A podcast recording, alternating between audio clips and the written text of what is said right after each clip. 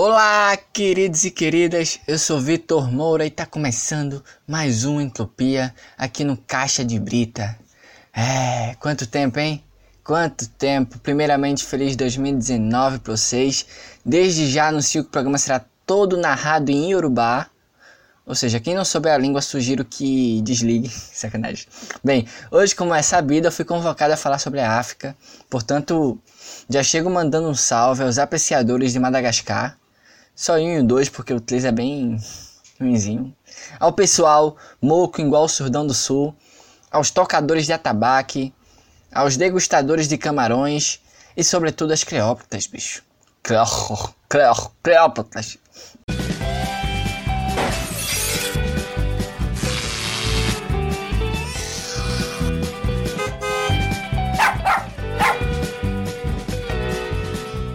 A princípio, por mais óbvio que possa parecer, é bom realçar que a África não é um país, e sim a quem acredite nisso. Na verdade, é um continente formado por mais de 50 nações, boa parte delas recém-nascidas em termos de Estado após a Segunda Guerra Mundial. Sobretudo porque as metrópoles estavam fragilizadas, a transição democrática foi sobretudo deficitária, repleta de conflitos civis e implantação de regimes ditatoriais. Hoje, porém, há exemplos pontuais de estabilidade política, como a África do Sul, Gana, Senegal. Paradoxalmente, embora seja um continente jovem, entre aspas, com potencial de crescimento e à frente de um arranque demográfico, já que previsões estimam que a população duplique até 2050. Enfim, apesar de própria contemporaneidade, a África, sobretudo o nordeste do continente, ali no Vale do Rio Nilo, é considerada até então a região mais antiga habitada pelo ser humano. Por isso o título berço da humanidade. Por isso, quando vamos estudar sobre as primeiras civilizações na escola, é, mencionamos, a título de exemplo, o Egito, o mais famoso nos livros, embora coexistisse ao sul da vizinhança reinos no atual Sudão, Etiópia, Eritreia. Enfim, mas todo mundo conhece o Egito, né? O Egito de suas pirâmides, faraós, hieroglifos, de avanços no terreno da agricultura, medicina, engenharia, de cenas filmadas nos estúdios da TV Record, os Dez Mandamentos, eu sei que você assistiu. Pois bem, para começar, quando se fala em África, quase instantaneamente associa-se a imagem da negritude, se esquecendo que na parte norte do continente habita a dita, entre aspas de novo, África Branca, do Marrocos de Glória Pérez ao Egito de Mohamed Salah. Uma região que tem fortes influências árabes, em decorrência sobretudo do legado islâmico, iniciado lá pelo século 7, 8, seguidores de Maomé em sua maioria. Geograficamente, nas bordas, ao sul desses países há o famoso deserto do Saara, que é territorialmente maior que o Brasil, inclusive, ou seja, haja areia, viu pai? Chega me deu uma coceira nas ovas agora. tô, tô desequilibrado, perdão. Já que toquei no assunto território, não mais os das partes baixas, cabe dizer que a África ocupa aproximadamente 20% da área terrestre, mais do que aparenta inclusive nos tradicionais mapas mundi que distorcem o tamanho real do continente, digo mesmo, fazendo-o aparecer menor do que é. Doravante, abaixo do Saara, temos a África subsaariana. É, redundante. Debaixo do Saara, África subsaariana. Enfim, esse pedaço cobre a maior parte do continente, a região do mundo que mais sofre com a questão da fome, epidemias, mortalidade infantil, pobreza, enfim, tudo aquilo que já é sabido, portanto não faz sentido ser reproduzido. Como dito ou não, muitos países já nasceram com conflitos internos, fronteiriços, de origem étnica, política, em decorrência sobretudo das mazelas oriundas do processo de exploração colonial.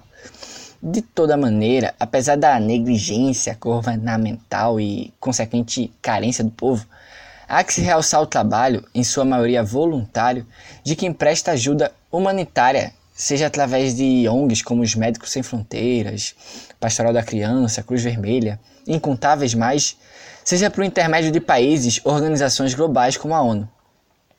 É aquilo, é realmente tenebroso saber que há quem sobrevive em ambientes tão degradantes e com pouquíssimos recursos, tais como água, alimento, moradia.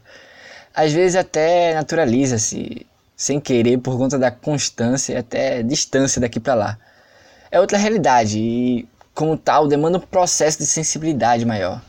Embora mesmo aqui no Brasil exista uma imensa parcela da África, seja nas matas adentro, seja nas periferias afora, e mais recentemente, por que não, nos holofotes desse país.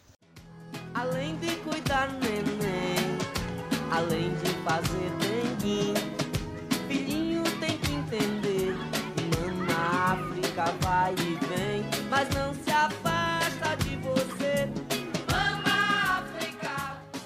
De volta ao continente materno, muito do imaginário acerca da África vem da cobertura midiática ou da ausência dela sobretudo de questões que escapem do clichê, que mostrem a diversidade étnica, os bons exemplos, os países em desenvolvimento. Vejam, o Banco Mundial ano passado fez uma lista de países que mais cresceriam em 2018. Dos cinco primeiros, quatro eram africanos: Gana, Etiópia, Costa do Marfim, Djibouti. Djibouti é um nome engraçado. Imagina, Prêmio Djibouti de Literatura. Campanha Chico, devolve Djibouti. Enfim, que se focar nos erros, mas também ter uma visão menos pessimista. Há estados que vêm alcançando a estabilidade, conseguindo investimentos. Além disso, é importante dar visibilidade, tal qual acontece nos Estados Unidos e Europa, para o bem ou para o mal. Digo isso pois às vezes tem uma tragédia, morrem centenas de pessoas e passa uma chamadinha de um minuto no telejornal. Agora, se for nos States, é uma semana inteira de cobertura. Aliás, é algo que, que sempre notei não acho que a Globo tenha correspondente na África. Sugiro mandar a Ilse Scamparini para lá, para um lugar seguro, obviamente, pois cá entre nós as vestimentas dela abrilhantam a retina de qualquer um. E aposto que ela está cansada de cobrir o Papa, aposto. E já que eu falei em religião, mais 90% da população africana é islâmica e cristã, declaradamente. São minoria os adeptos de religiões nativas, animistas e tal embora existam. Mas é aquilo, o mundo muda e, e a herança, em certos casos pontuais, até a dependência das antigas metrópoles persistem. Afinal, não existe independência física sem independência simbólica. Promoção da nacionalidade, do pan-africanismo, línguas locais, de compreender a própria história. Aqui no Brasil, por exemplo, a gente ficou independente e ainda assim vinculado a Portugal por bastante tempo. O movimento modernista de 22, aliás, 100 anos mais tarde, tentou justamente romper com a então imitação dos cânones europeus, de exclamar que nem tudo que é bom vem de fora, pô.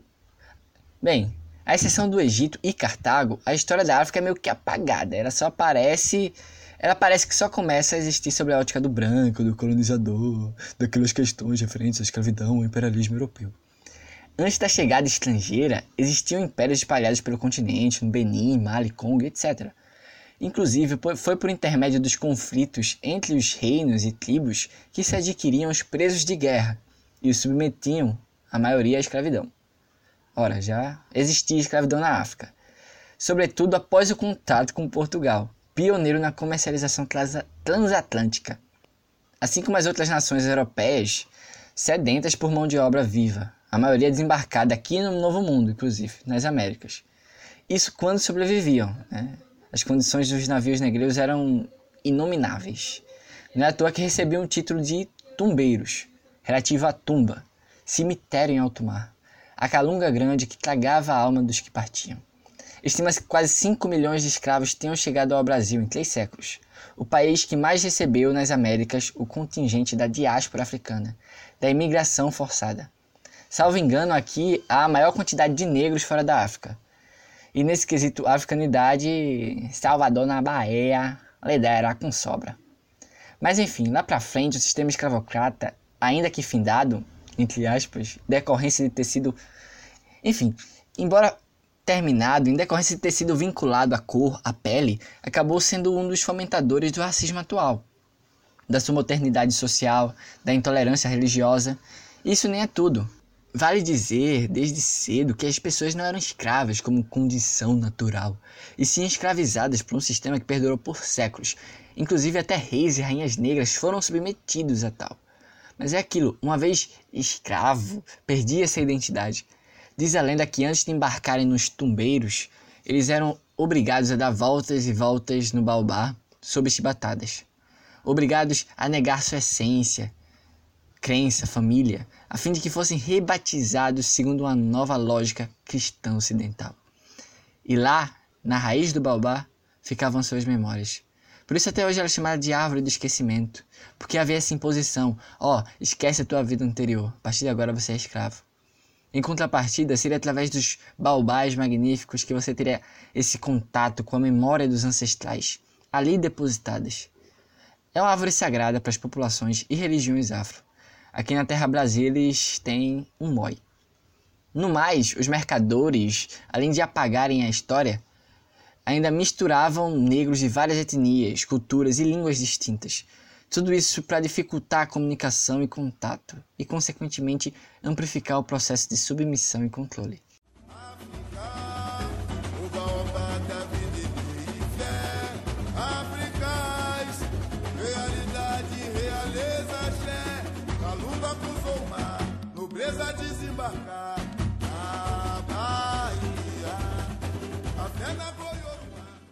Adiante, após mais de três séculos em vigência, o sistema escravocrata, essa triste relação mercadológica entre as nações africanas, americanas e europeias, acaba.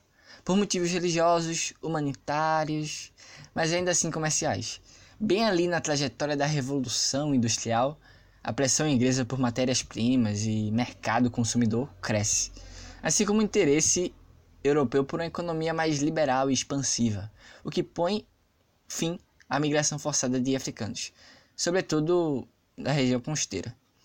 Nesse período, lá pelo século XIX, as ex-colônias do Novo Mundo, aqui na América, começam a ficar independentes. Independentes entre aspas. Mas o fato é que a partir de então, é, com a perda da mamata, a Europa muda o foco em busca de outras mamadeiras para chugar. Especialidade do velho continente cá entre nós. Enfim, surge o neocolonialismo, a África é partilhada, chega-se ao interior do continente, são desenvolvidas campanhas científicas de evangelização, mas sobretudo de conquista territorial e usurpação de recursos. Obviamente eles não chegavam por lá e conseguiam tudo de mão beijada. Houve resistência dos povos originários, no entanto insuficientes em razão do poderio belicoso europeu, que aliás usava de argumentos etnocêntricos para justificar a tomada de terras africanas ao seu bel prazer, claro. Na época, inclusive, circulavam teorias como o evolucionismo barra darwinismo social, de que seria um dever da sociedade civilizada cuidar daquela outra atrasada e selvagem. Ser a babysitter de nações carentes, embora se tornasse ainda mais carentes às custas da exploração. Dos 53 países inventados pela Europa, já que as fronteiras eram desenhadas de maneira arbitrária, alheia à geografia e etnias locais, Apenas desses 53, apenas a Etiópia e a Libéria, Libéria que aliás foi um país formado por ex-escravos americanos, enfim, apenas esses dois países saíram imunes e permaneceram independentes. Ou seja, 90% do continente foi ocupado. No fim, é sabido, era bem esse pretexto de ajudar o outro a combater o retrocesso, promovendo ainda mais retrocesso. Parece um pouquinho, só um pouquinho, com o papel dos Estados Unidos hoje. E cansei. Na boa, tô parecendo aqueles professores de cursinho, né não? Promovendo a doutrinação marxista da história. O esquerdismo que só faz vilanizar as grandes potências. Aliás, a essa altura já tramita no Congresso o projeto Entropia Sem Partido. Enfim, no século seguinte, o 20, em um contexto pós-Segunda Guerra, começa a engatear os primeiros movimentos de independência no continente africano. Em alguns casos, as metrópoles europeias, então fragilizadas, negociam a liberdade, entre aspas, com as elites africanas, que assumiriam poder, assumiram poder e perpetuaram o sistema de privilégios, ou seja, deu no mesmo. Inclusive nessa época subiram ditadores e filhos de ditadores que se brincatam na mamata até hoje. Em outros casos, todavia, existiram conflitos armados, como na Argélia contra os franceses, no Congo contra os belgas, nas ex-colônias portuguesas de modo geral, a exemplo de Angola e Moçambique. Aliás, Portugal não queria nem que a gota largar a mamadeira. A gente do Brasil sabe como é. Enfim, a maioria desses acontecimentos são bem recentes, datados da década de 50, 60.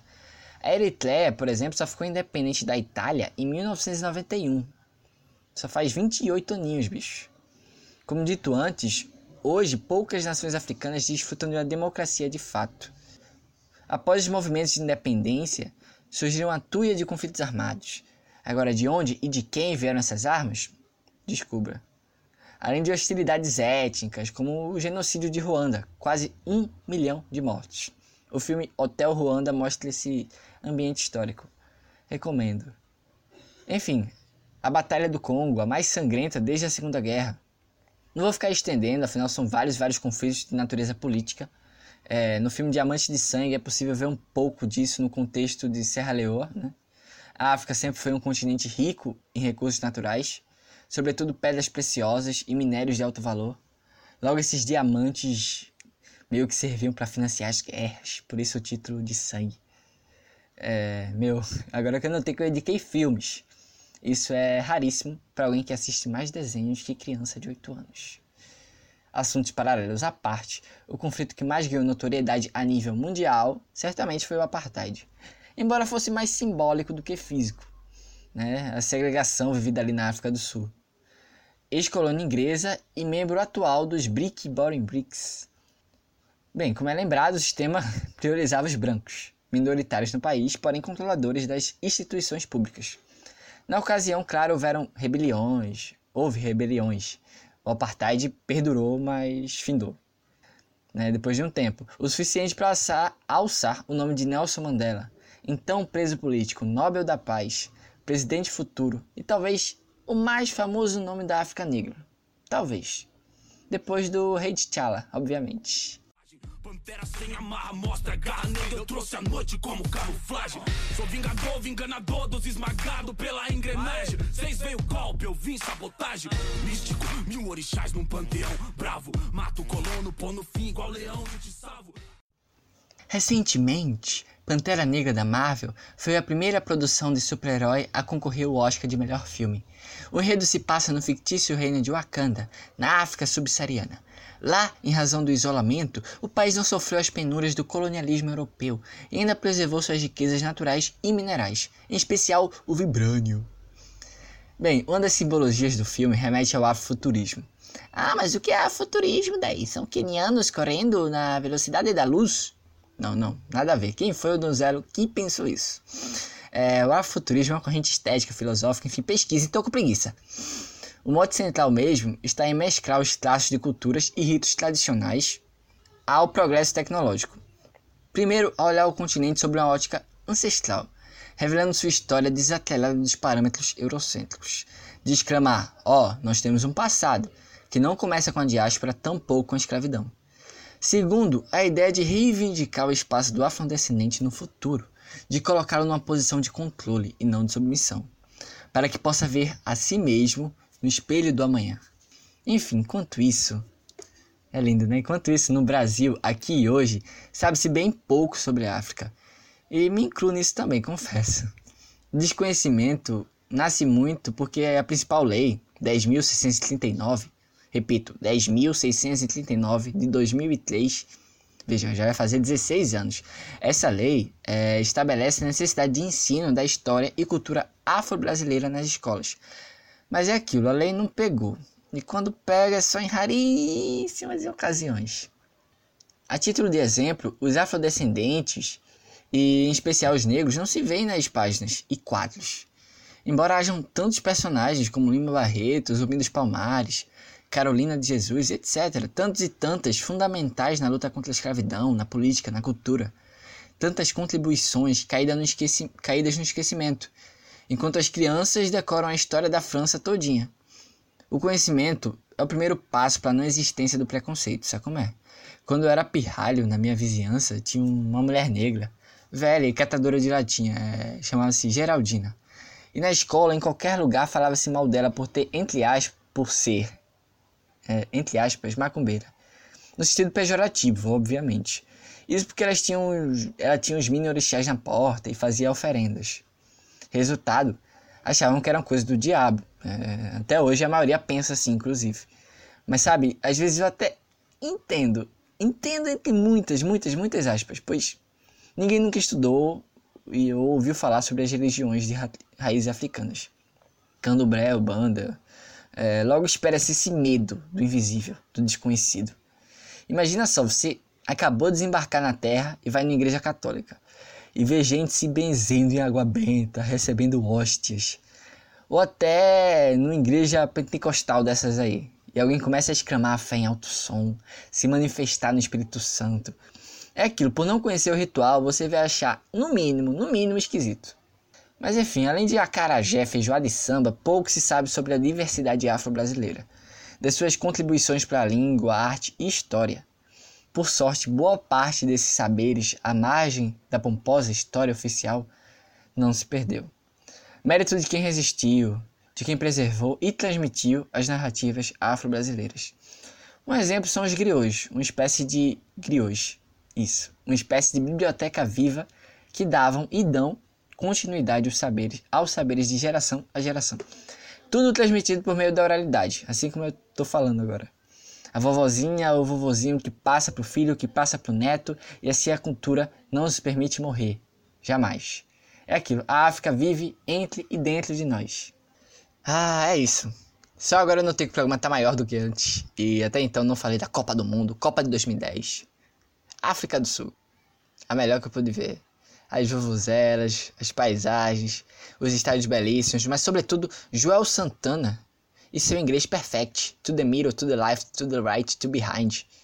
Na real, vou pôr Shakira aqui só pra rememorar e chorar junto.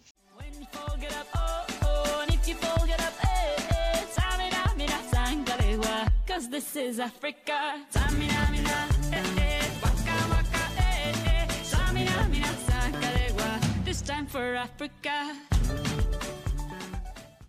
Bem, galera, por hoje é só. Espero ter sido útil, útil ao abordar um pouquinho, só um pouquinho, a África. Esse continente incrível que, aliás, confesso, até semana passada não sabia tanto sobre. E olha que ainda tenho bastante a descobrir, né? A história não cabe em alguns minutos, tampouco futuro. Ó, poderia pesquisar e falar mais? Poderia, poderia. Mas, sabe como é? Minha filosofia é libertina. Então, Hakuna Matata pra vocês. Os seus problemas você deve esquecer.